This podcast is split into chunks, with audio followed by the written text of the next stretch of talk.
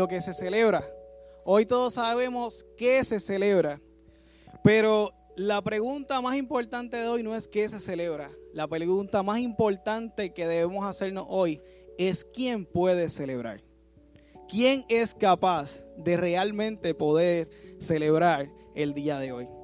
Eh, y yo quisiera que oráramos para que el Señor hoy nos abra nuestros corazones, para que el Señor hoy eh, hable nuestras vidas eh, y, demos una oportunidad más de ver el, resucitar de Jesús de una forma totalmente distinta y relevante a nuestra vida ahora. como, como ese, ese, ese evento de hace dos mil años hoy va a afectar tu vida. Dale un, un espacio a Dios hoy en tu corazón. Dale un espacio a Dios eh, hoy de ver las cosas diferentes. Oramos. Padre, en el nombre de Jesús, Señor, venimos ante tu presencia en esta tarde, en esta mañana, Señor, todavía.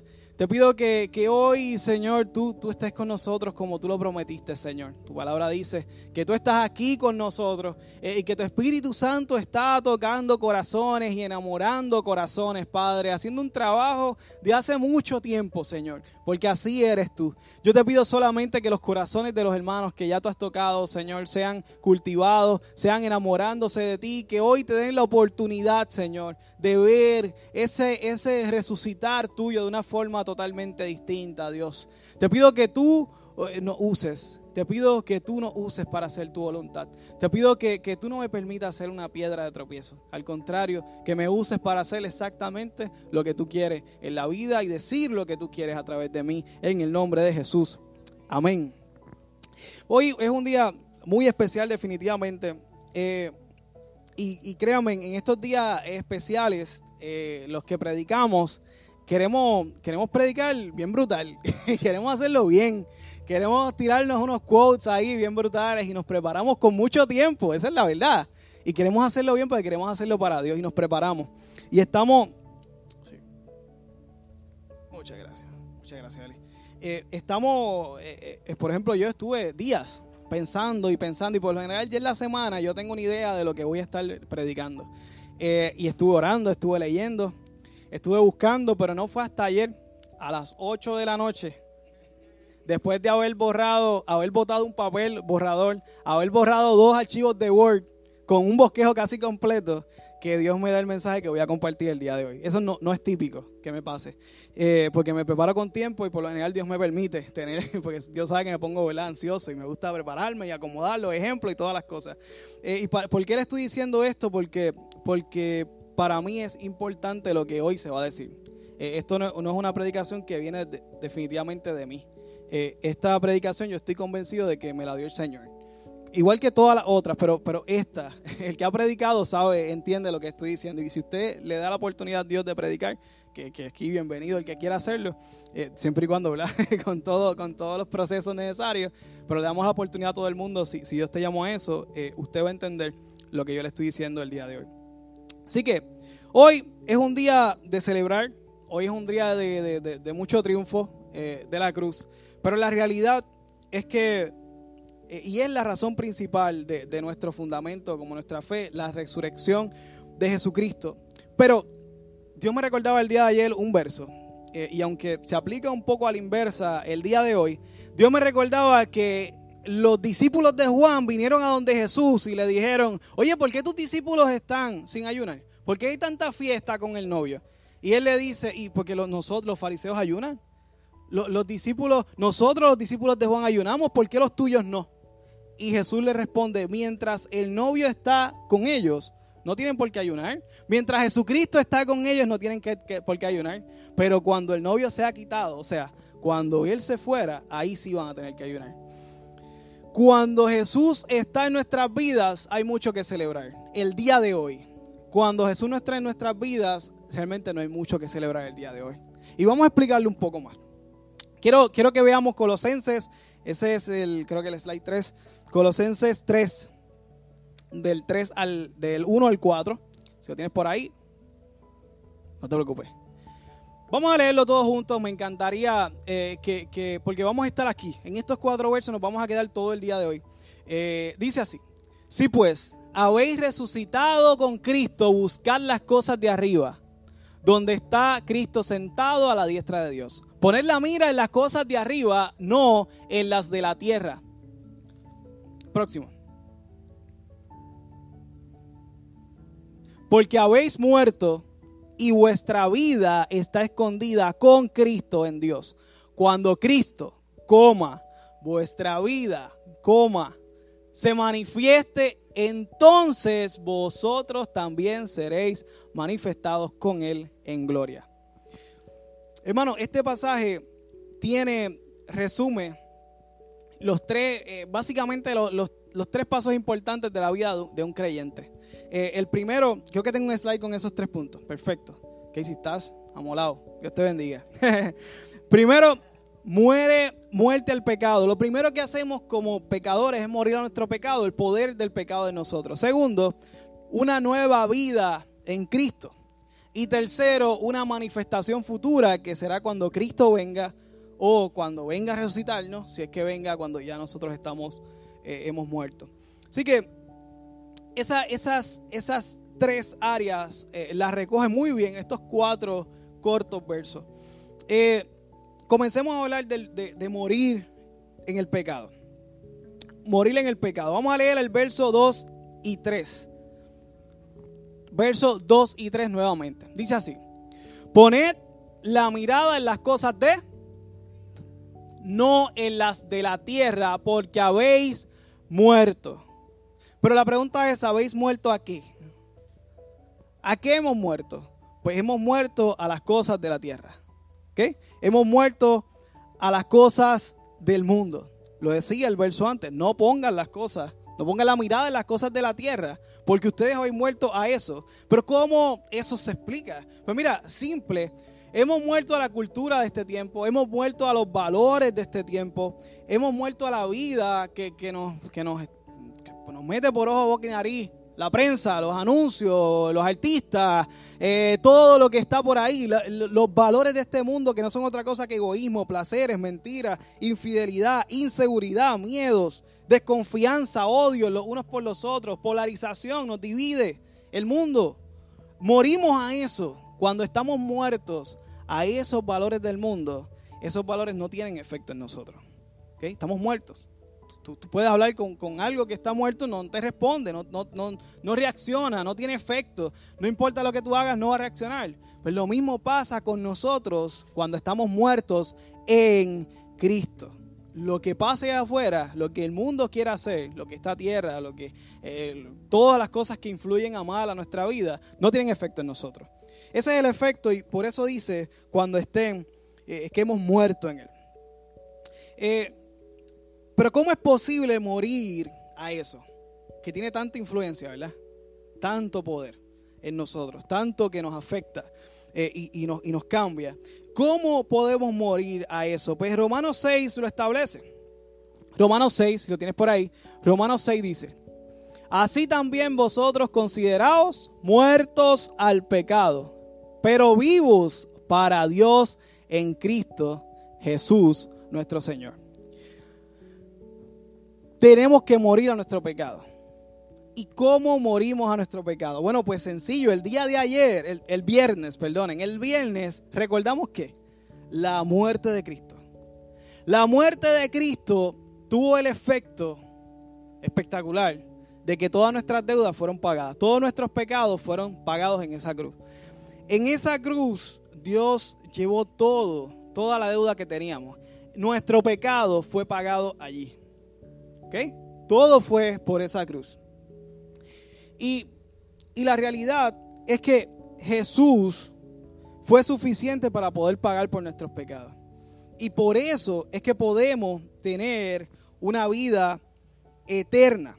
Por eso, gracias a ese sacrificio que recordamos el viernes, es que podemos morir a nuestros pecados. Tiramos todo lo que éramos, toda nuestra vieja criatura la tiramos ante Dios. Y luego tenemos una nueva vida en Cristo.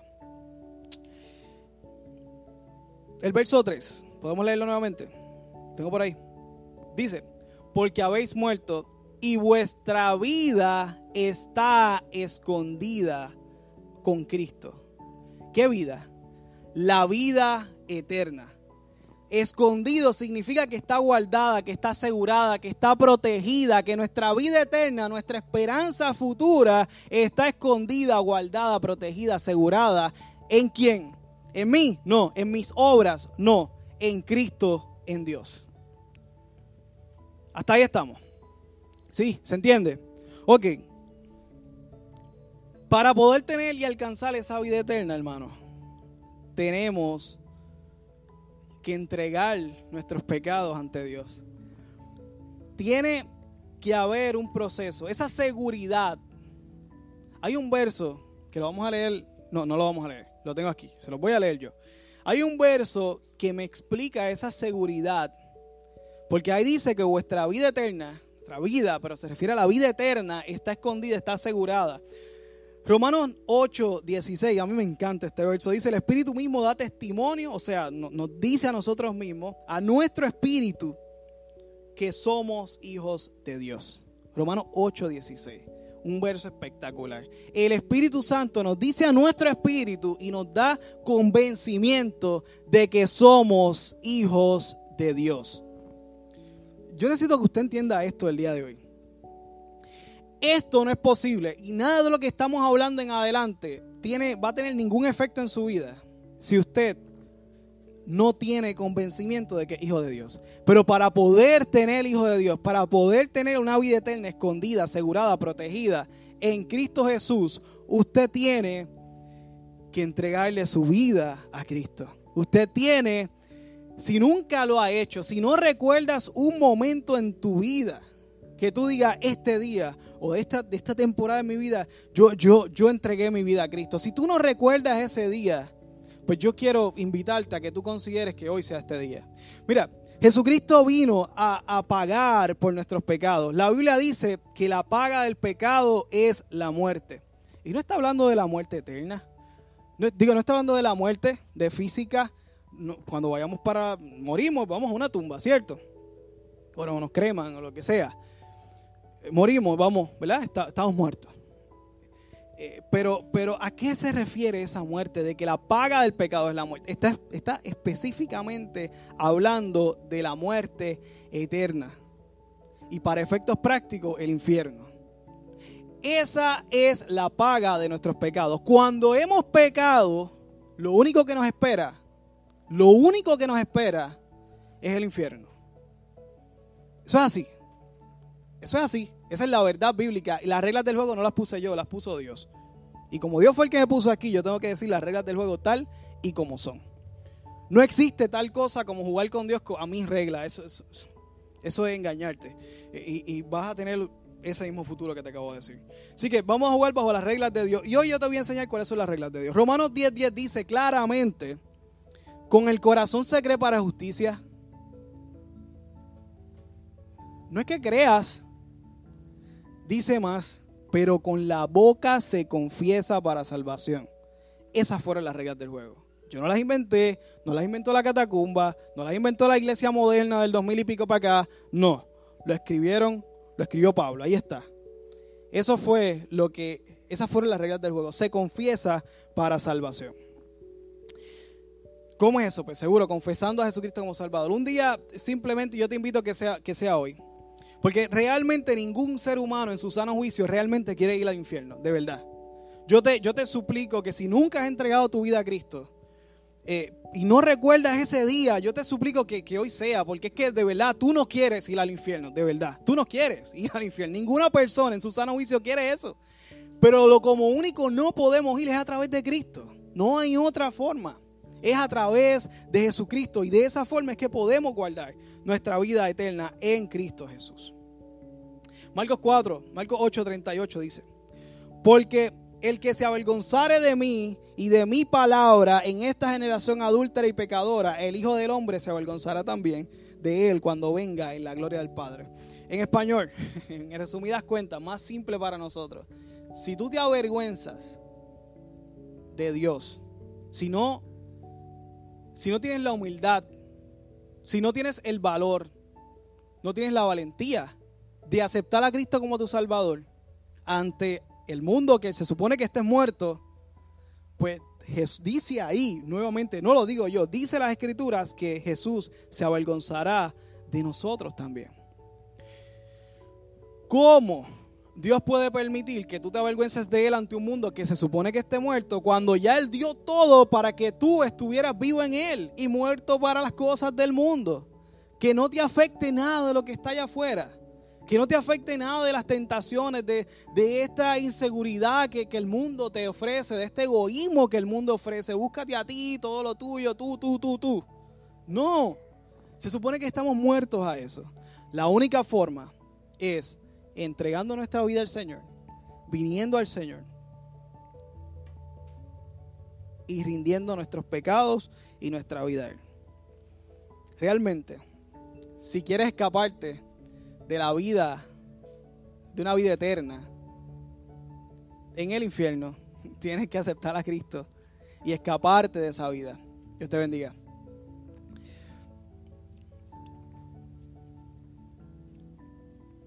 Poner la mirada en las cosas de arriba. Tengo el próximo por ahí. Mirada en las cosas de arriba.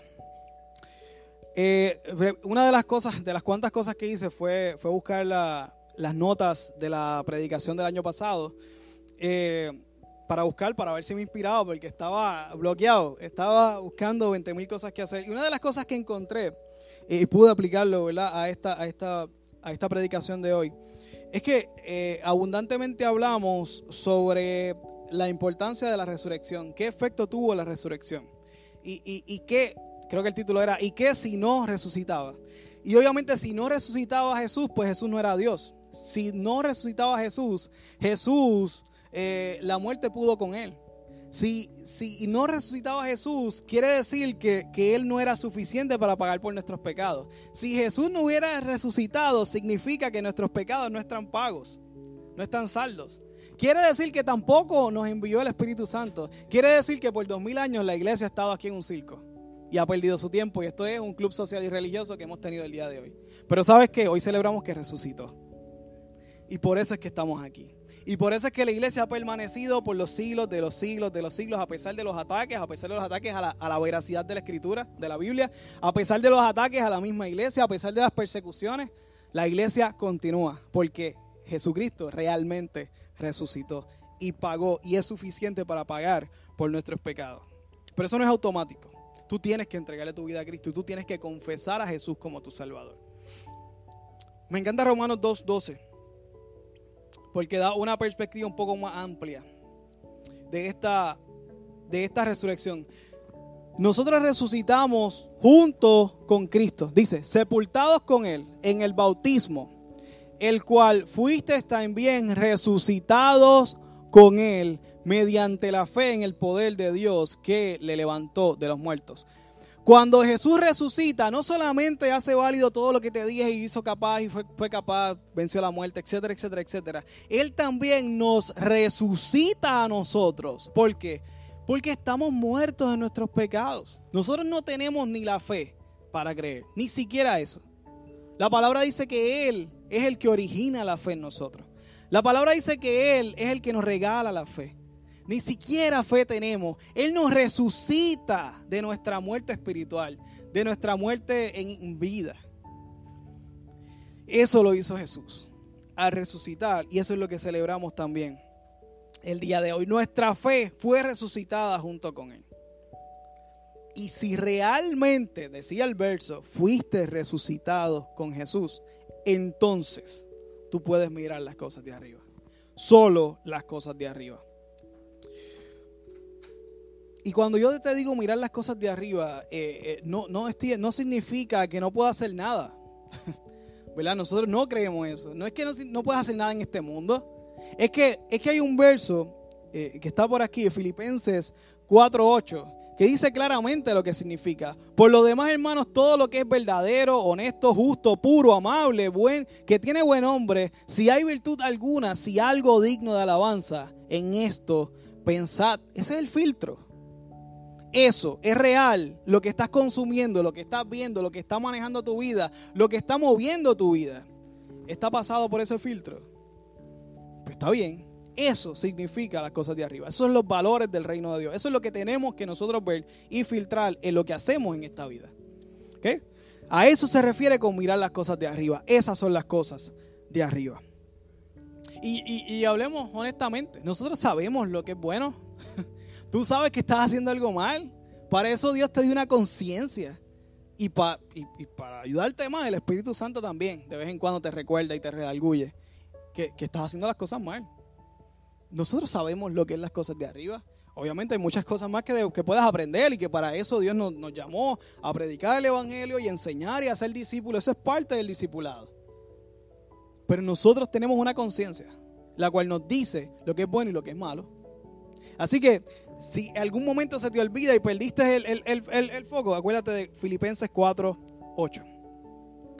Eh, y ahí vas a tener todo, todo lo que es eh, bueno y todo lo que a Dios le agrada. La pregunta es, ¿realmente estamos muertos para el mundo? ¿Realmente estamos muertos para el mundo? Tengo la pregunta por ahí. ¿Estamos muertos para Dios?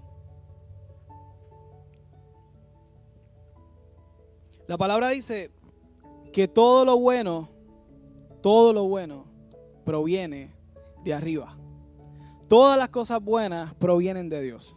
Todo lo santo, todo lo puro, todo lo perfecto. Todo viene de arriba.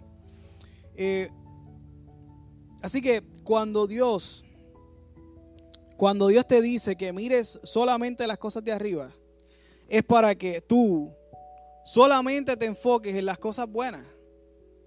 Y hermano, ustedes, esto lo, lo, tiro como sale, no caigamos en la arrogancia de menospreciar el simplismo de estas leyes espirituales en nuestra vida. Porque esto aplica a todo el mundo. Y esto no aplica solamente a las personas que, que están muertos espiritualmente. No, no aplica solamente a las personas que no han aceptado a Cristo como tu Salvador. Esto aplica a toda la iglesia. Porque si algo el Señor me dio en mi corazón, es que tenemos que resucitar muchas cosas en nuestra vida, junto con Cristo el día de hoy. Y la oportunidad que Dios te da hoy es que resucites muchas cosas. Así que no ignoremos la simpleza de las verdades fundamentales del Evangelio. Y esta es la pregunta. ¿Has escuchado a personas decir, pónmelo de Cristo, Cristo es vuestra vida? Me, me encanta un verso, que si te voy a pedir algo, el verso que no lo puse en los slides. Quiero leer ese verso y perdóname. Es el cuarto. El cuarto verso. Es más, yo lo voy a leer, no te preocupes. Sigue, sigue con, que después sale todo de orden. Voy a leerlo. Es Colosenses 3.4. Estamos mal acostumbrados a los slides, ¿verdad? Antes que tú eras con Biblia de papel, ahora eh, si no está ahí uno se, se vuelve, se pierde. No, no. Vamos aquí. Colosenses 3.4 dice así. Cuando Cristo, ¿se acuerdan que dije, coma vuestra vida? Pablo está asumiendo algo muy importante. Pablo está asumiendo que Cristo, ¿viste? Que está brutal. Dios te bendiga, Cristo. Cuando Cristo coma vuestra vida, se manifiesta, entonces vosotros también seréis manifestados. Pero es que yo quiero que miren eso. El apóstol Pablo está asumiendo que para los que le está hablando, Cristo es nuestra vida. Y quiero, quiero aterrizar eso con un ejemplo. Ustedes han escuchado personas decir, la música es mi vida, o, esta profesión es mi vida, o los animales son mi vida, o mi familia es mi vida incluso, o qué sé yo. Y tal cosa es mi vida, mi trabajo es mi vida. Lo que Dios nos está invitando el día de hoy es que nos cuestionemos si realmente Cristo es nuestra vida. Tú puedes decir Jesucristo es mi vida los valores de este mundo y las cosas de este mundo realmente yo estoy muerto para ellos. Jugamos en este juego de la regla porque estamos aquí, tenemos que trabajar, tenemos que comer y también entretenernos y también pasarla bien. No estamos hablando de, meternos en un, ¿verdad? Como los monjes y, no, la palabra dice, yo no te pido que los, que los quites del mundo, sino que los guardes del mal.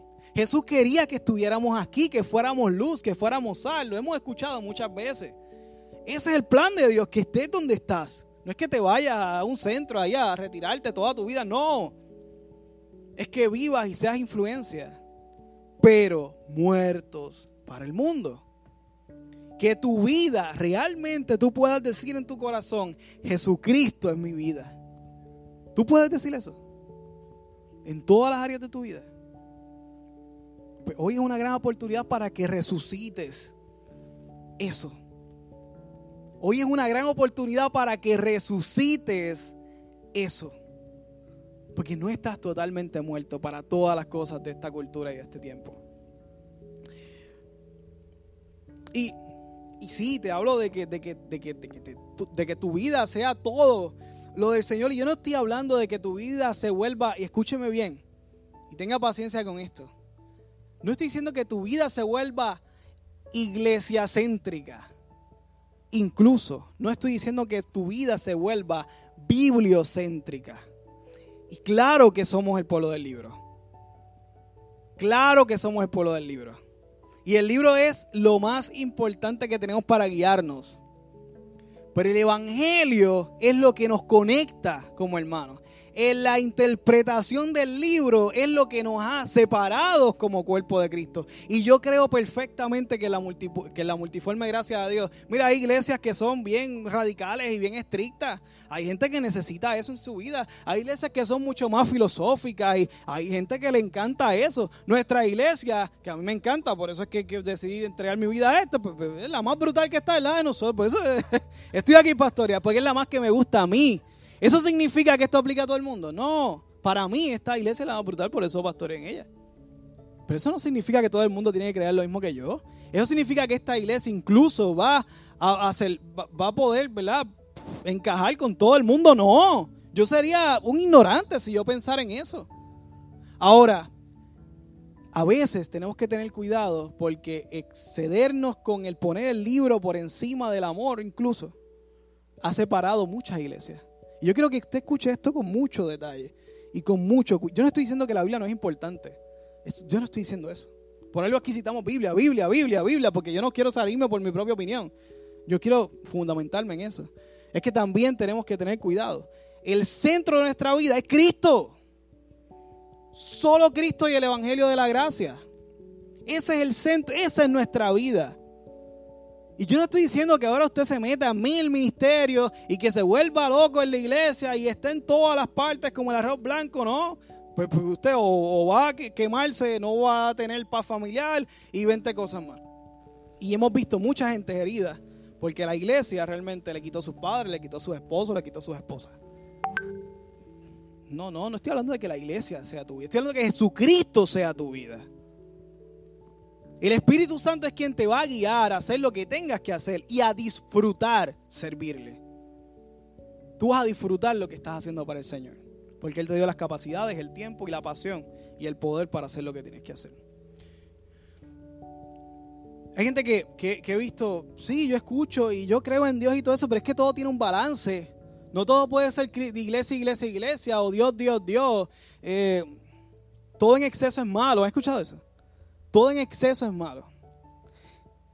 ¿Cuánto es exceso de Dios en tu vida? ¿Cuánto es demasiado Dios para hacer, convertirte en un religioso? Porque ese es el argumento, ¿no? ¿Cuánto es demasiado Dios? ¿Cuánto tú realmente tuviste demasiado de estar cerca de Dios y ya eres lo suficientemente santo para no necesitarlo tanto? ¿Cuál, cuál es la línea? Ese refrán, como me encanta destruir los refranes populares, no aplica a nosotros en esto de Dios. Porque nunca tendrás suficiente y mucho menos demasiado para poder decir estoy en un extremo de estar muy cerca de Dios. Eso, eso no aplica, eso no existe, es imposible. Tú puedes tener un exceso de algo cuando puedes, tú puedes tener, tú puedes desbordar un vaso cuando lo llenas, pero realmente tú puedes ser lo suficientemente santo como para decir, Señor, ya ya, estoy bien, tengo demasiado de ti. Eso no existe. Eso no existe. Y quiero derrumbar estos quotes y quiero derrumbar estos refranes porque vienen a nuestra mente. Cuando decimos, no, es que tengo que tener un balance, tú sabes, tengo que, que, hacer esto, tengo que sí buscar de Dios de vez en cuando, pero también tengo que tener un balance. Pues dime, ¿cómo tú te desbalanceas para estar tan cerca de Dios que, para que no lo necesites más? No se trata de que tú te acerques a Dios, se trata de que Dios murió por ti y ahora en agradecimiento toda tu vida debe estar volcada a Él. Y junto con Él hacer todo lo que vayas a hacer. Con Él, por Él y para Él. Hacer todo lo que tengas que hacer en tu vida. Pero podríamos caer en una arrogancia de que, Señor, te voy a dedicar este tiempo. Y, oye, mira, mi tiempo, mi tiempo es valioso. No se lo estoy dedico a todo el mundo, te lo voy a dedicar a ti. Una horita en el culto. Aprecialo, Señor. Debemos internalizar lo que estamos pensando, porque a veces así actuamos en nuestra vida. Y si pensamos así, realmente hemos sido resucitados en Él, estamos muertos para este mundo, estamos muertos para las cosas de afuera y vivos para las cosas del Señor. ¿Cómo está nuestra vida? Jesús realmente es nuestra vida. ¿Es Jesús nuestra vida realmente?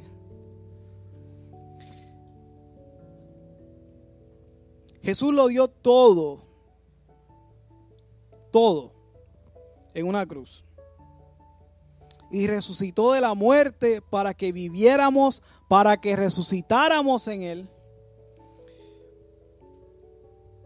Nuestra vida eterna está escondida en Él. Tengo, como dice Romanos, la convicción en mi corazón de que soy hijo de Dios.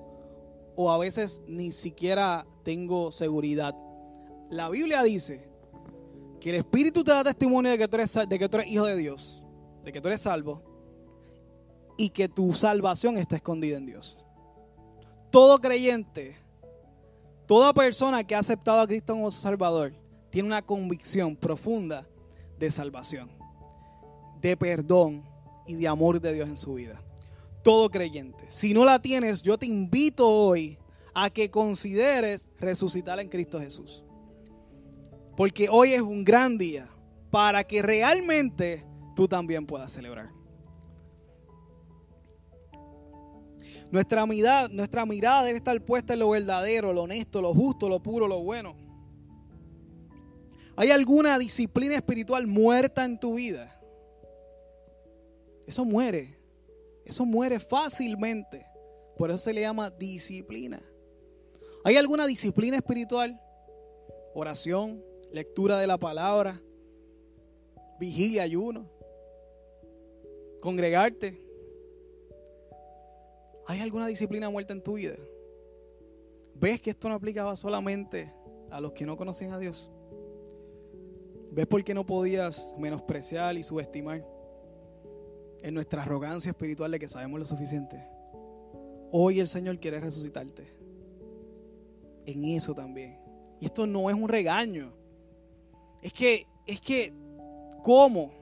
Yo, si soy un paramédico, veo una persona que está herida de muerte, voy a dejarlo allí. Dios me llamó a ser un paramédico espiritual. Si yo veo que, está muriendo, o o el Señor me pone la convicción de hablar de esto, es por algo. Y por alguien. Si estamos muertos espiritualmente, mi deber es llamarte a decir, resucita, resucitemos en Cristo. ¿Hay algún ministerio muerto en tu vida? ¿Hay algún don, un talento, un sueño que Dios te dio y simplemente está muerto en tu vida? Considera resucitarlo el día de hoy. Considera resucitar el día de hoy. Hermanos, hoy es el día. Hoy el Señor, sé que hoy el tema era de celebración. Yo les aseguro que estoy haciendo todo lo posible por traer una prédica motivadora y de celebrar, pero el Señor me recordó es que no podemos celebrar si hay muerte entre nosotros. Si hoy tenemos que resucitar, si el novio, si Jesucristo no está con nosotros en algunas áreas de nuestra vida, pues no podemos celebrar. Tenemos que resucitar junto con Él y entonces celebramos. Y mi oración es que todos podamos celebrar juntos de verdad. Yo no tengo mucho más que añadir. Y también me temía que esta, esta predicación fuera demasiado corta. Pero espero que haya sido lo suficiente. Y con eso yo estoy más que complacido. Hoy yo quiero que no te avergüences de Dios. Y no se habla de creerte creyente. Se habla de ser humilde y ser obediente. Se trata de que si sabes que hay algo muerto en tu vida, resucitemos juntos el día de hoy.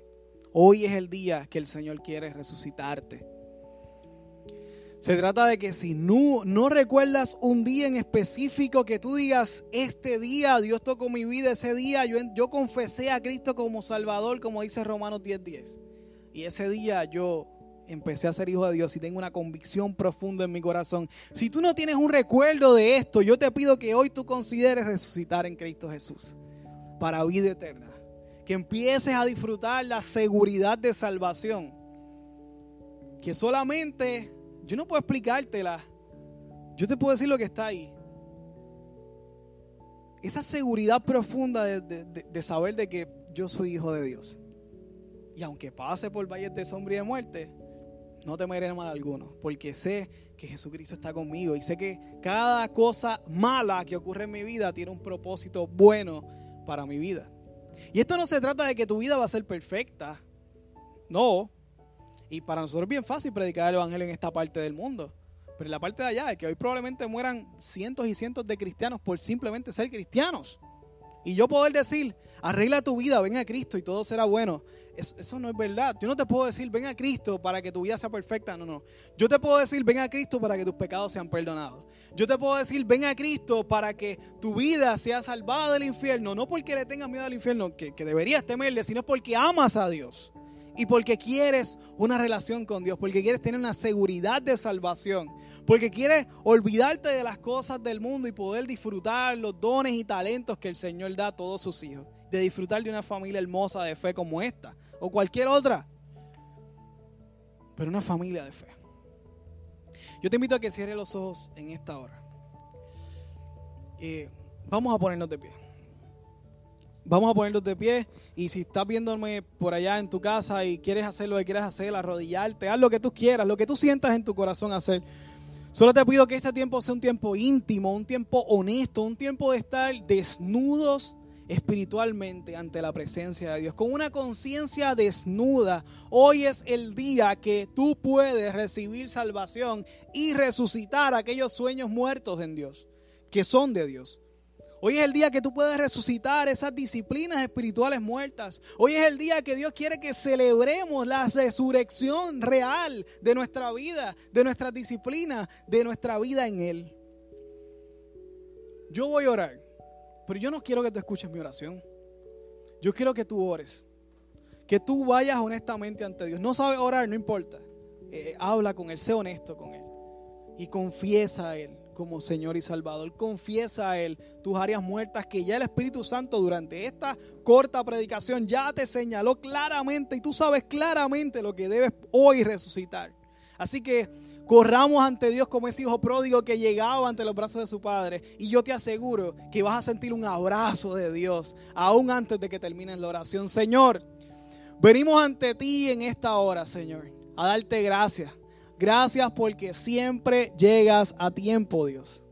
Te pido en el nombre de Jesús, Señor, que tú escuches la oración de cada uno de nuestros hermanos, Señor, de cada una de las personas que está conectada, de cada uno de los que hoy se ha dado cita a este lugar. Te pido, Señor, que escuches y contestes el clamor de cada uno de nosotros, Señor. Cada área de nuestra vida que está muerta, Señor. Yo conozco las mías, tú me las señalaste, Señor. Yo te pido que le señales y le ayudes, Señor. No para que sientan culpa, Padre, porque tu amor paternal no es así. Tu amor paternal es restaurador. Te pido que tú sanes, Señor, que tú resucites aquellas cosas muertas en nuestra vida, que tú nos permitas celebrar honestamente, tener ese, esa seguridad de salvación y morir completamente a este mundo. Yo te pido en el nombre de Jesús que escuches y bendigas a cada uno de mis hermanos. Yo quiero hacer algo hoy. Si tú nunca has entregado tu vida a Cristo, si tú realmente quieres correr a los brazos de Dios hoy, yo te pido que si estás conectado, lo escribas, haz un comentario, haz algo, déjanos saber que tú quieres recibir esta oración. Si tú estás aquí presente, yo te suplico que seas valiente, que seas valiente, que tú levantes tu mano y tú digas, yo quiero, yo quiero resucitar, yo quiero aceptar a Cristo como mi Salvador hoy. Si tú estás aquí presente, yo te pido que tú levantes tu mano y tú seas valiente y digas, Señor, quiero que, que, esa muerte en la cruz valga para mí también y que tú me salves del infierno, pero sobre todo me des una vida, una vida nueva. Te pido que levantes tu mano con valentía. Los hermanos tienen los ojos cerrados, pero, pero, no debes tener vergüenza de esto.